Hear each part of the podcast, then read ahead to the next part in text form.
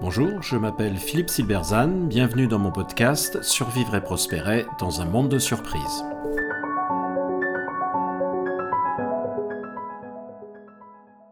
Les trois leçons de la mésaventure woke de Disney. Après des échecs récents, Disney souhaite se consacrer à nouveau à la création de belles histoires.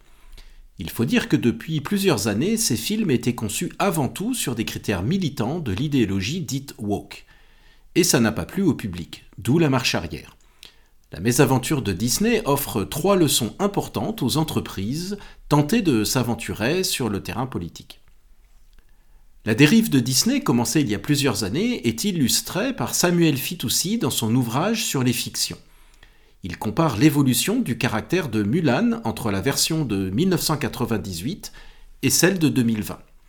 Il écrit, je cite, Dans la version de 1998, le personnage éponyme, jeune femme courageuse, se déguise en homme et s'engage dans l'armée pour défendre son pays.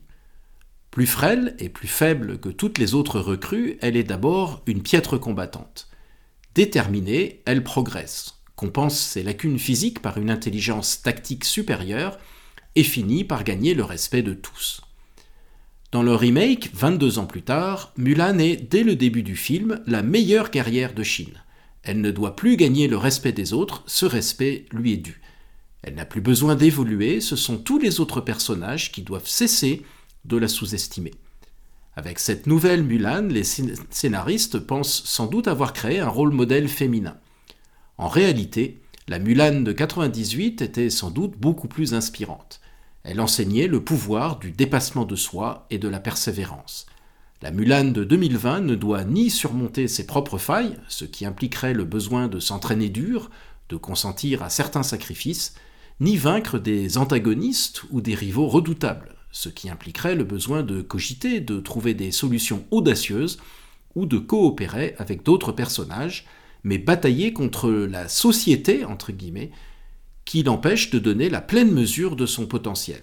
Dans ce type de film, le protagoniste n'est souvent pas très attachant. Fin de citation.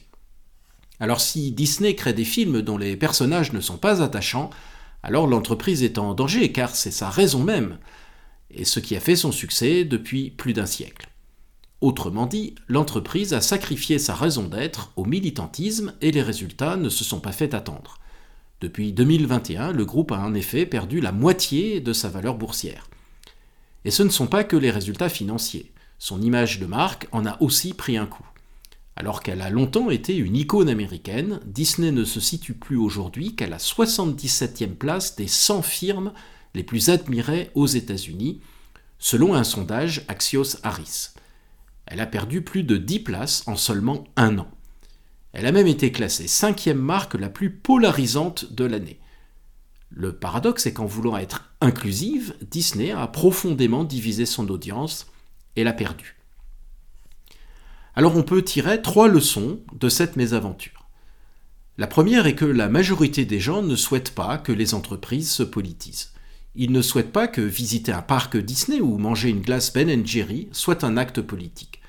Contrairement à une doxa insistante, ils n'attendent pas nécessairement une prise de position des entreprises sur les grands sujets sociétaux. La seconde leçon est que le militantisme des entreprises a sans doute peu d'impact. Il est même probablement contre-productif en polarisant un débat public qui n'en a vraiment pas besoin, et en sombrant parfois dans le ridicule. Ainsi, dans le prochain Blanche-Neige et les sept nains, il n'y a plus de nains pour ne pas offenser cette entre guillemets minorité. Sans compter que l'entreprise n'a aucune légitimité démocratique pour prendre position sur des sujets de société. Elle n'est pas élue. De même, le fait qu'un PDG prenne position sur de tels sujets contrevient au principe démocratique. Il n'a aucun mandat pour cela. Il abuse simplement de sa position économique pour imposer ses vues parce qu'il a, au contraire d'un citoyen normal, accès aux médias. La troisième leçon, sans doute la plus importante, a trait au rôle de l'entreprise. Le chercheur en management Peter Drucker observait que pour qu'une société pluraliste comme la nôtre puisse fonctionner, il faut que les institutions autonomes qui la composent, et notamment les entreprises, soient performantes. Pour lui, la clé de la performance d'une entreprise est la concentration sur une tâche spécifique, celle de son objet social, sa mission première en quelque sorte, produire des voitures, soigner des malades, construire des logements, etc. Il ajoute que si la performance économique n'est pas nécessairement la seule responsabilité d'une entreprise, c'est néanmoins la première et la condition sine qua non de son existence.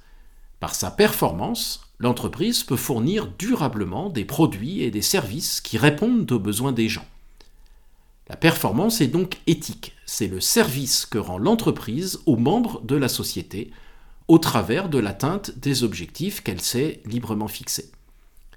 C'est sur cette atteinte que l'entreprise est jugée, et c'est elle qui justifie a posteriori l'autonomie qui lui est accordée dans la société. La performance est donc la responsabilité de l'entreprise et la clé de sa légitimité.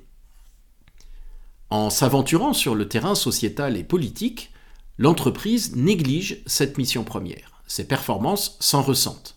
Ainsi, Disney ne cherche plus à distraire mais à éduquer. Ce n'est pas la même chose, les priorités ne sont plus les mêmes.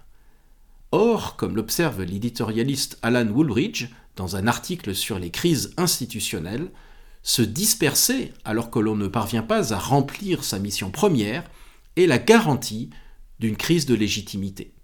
Mais se disperser, notamment sur le terrain politique et social, est aussi l'une des raisons pour lesquelles on n'arrive pas à remplir cette mission première. La boucle est ainsi bouclée. L'entreprise, distraite par ses engagements politiques, néglige sa mission première. Sa performance décroît et donc sa légitimité aussi, y compris celle de son militantisme, ce qui n'est pas le moindre des paradoxes. La mésaventure Disney suggère que nous arrivons peut-être à la fin d'une période un peu folle où les entreprises ont été encouragées à penser qu'en vertu de leur puissance économique, elles pouvaient peser sur le débat public, et qu'elles en avaient même l'obligation morale au lieu de rester politiquement neutres. Qu'un PDG avait plus de légitimité pour entre guillemets régler les problèmes du monde qu'un député qu'elle prenne conscience aujourd'hui des risques considérables qu'une telle croyance fait courir à la société démocratique, mais aussi à elle-même, est salutaire.